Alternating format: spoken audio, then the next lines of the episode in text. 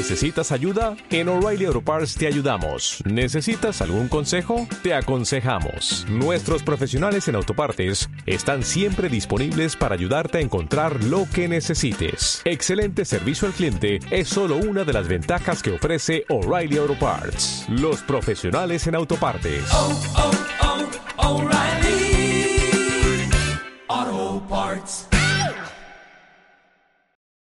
Hola, ¿cómo están en este día? Miércoles, segundo día del mes de septiembre.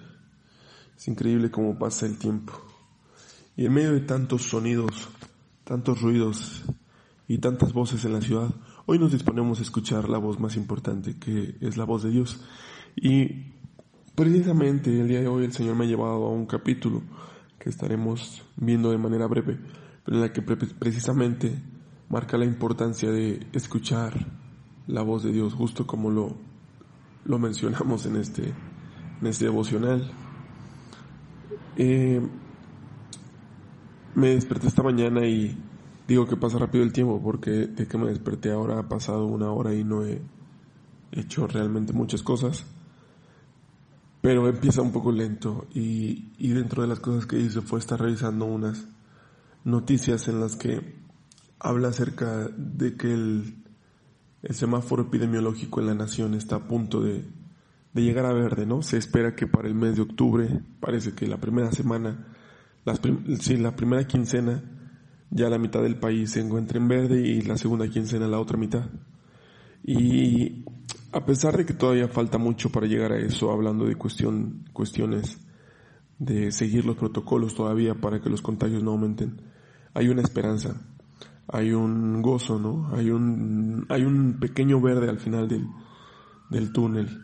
Eh, recuerdo que cuando estábamos planeando la boda, nuestra boda a principios de, pues desde año, ¿no? A principios de año, yo le pedí matrimonio a mi novia por ahí de abril. Y ahí pensábamos que ya estaba cerca el final, ¿no? Ingenuos. Sabíamos todos los meses que todavía esperaban, que todavía faltarían. Pero proyectamos que para septiembre la situación ya estaría más o menos solventada y, y parte de lo que le agradezco a Dios es que eh, mi esperanza está en Él y yo siento que en este mes vamos a poder ver pues ya casi todos los estados de la República en semáforo amarillo, ahora hay, hay solo 10. Eh, y parte de lo que quiero decir, no solo de eh, que a veces nosotros planeamos algo y, no se las cosas, es que nosotros teníamos planeadas varias, varias actividades como la luna de miel, poder salir del país. Y personalmente no he logrado de manera formal salir de a conocer otro país y yo me identificaba con Jeremías porque yo pensaba que el profeta Jeremías cuando recibe la promesa de ser enviado a las naciones eh, alguien me había dicho que era una promesa no cumplida porque Jeremías nunca había salido de su nación pero hoy estoy un poco con doble sentimiento porque por un lado digo no no fue verdad eh, estoy hablando del capítulo 44 del libro Jeremías. Eh, vemos que Jeremías fue de los que se llevaron de manera obligada a Egipto. Y Egipto ya era salir de su nación. Eh, y fue llevado con un propósito. Con el propósito de... Bueno, con un propósito personal. Su propósito siempre fue predicar el mensaje. Era un profeta. Y vemos la importancia que hay en ser, estar en tu nación. Y justo en este mes en el que estamos, en México, septiembre es un mes eh, muy patriota. Un mes en el que el nacionalismo sale a flor de piel. Cantamos el himno con, con gusto. Este, todo se ve iluminado de tricolor, ¿no? Verde, blanco y rojo por todos lados y el águila. Y en el caso de Jeremías, está en Egipto. Y lo que pasaba con esta situación, si recordamos varios pasajes, Dios le dijo a Jacob en algún momento, no bajes a Egipto. Y así a varios personajes, no vayas a Egipto. El problema con Egipto es que es un lugar muy idólatra. Un lugar en el que muy constantemente eh, podrías caer en la adoración a otros dioses ajenos. Y en este capítulo 44, el,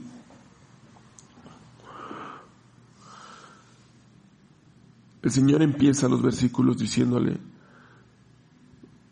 recordándoles o haciéndoles ver los pecados en los que están trayendo. A causa de la maldad que ellos cometían, les recuerda lo que hicieron sus padres. Vosotros habéis visto todo el mal que traje sobre Jerusalén y sobre todas las ciudades de Judá.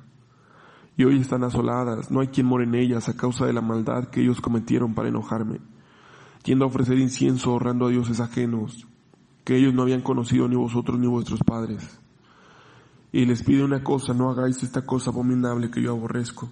Y por eso decía lo importante de escuchar la voz de Dios, porque Él les habla y le dice, miren, esto que sucedió anteriormente, yo tuve que castigar, porque no era el obrar que yo necesitaba, porque no eran los mandamientos que yo había ordenado.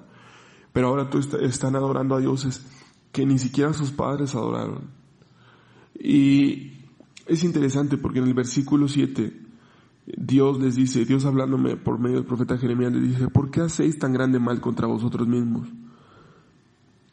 Eh, Sabes, cuando pecamos, no le hacemos daño a Dios. Cuando cometemos un pecado al que le estamos haciendo daños a nosotros mismos.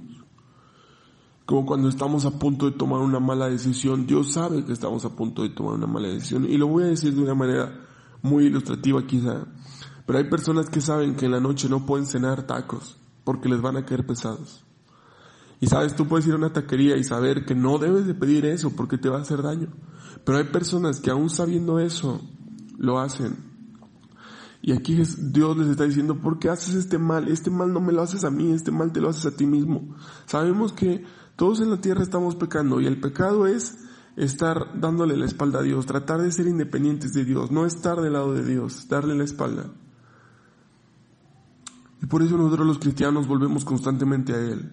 Por eso nosotros buscamos una relación de intimidad con Él, porque sabemos a lo que nos atenemos y le damos la espalda.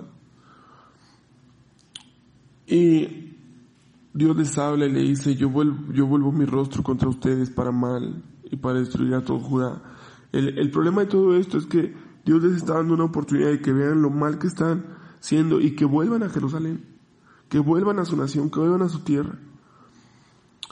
Porque se están adaptando a lo que hace Egipto, a lo que hace el mundo. Como cristianos muchas veces cometemos ese mismo error. Empezamos a adaptarnos a lo que hace el mundo.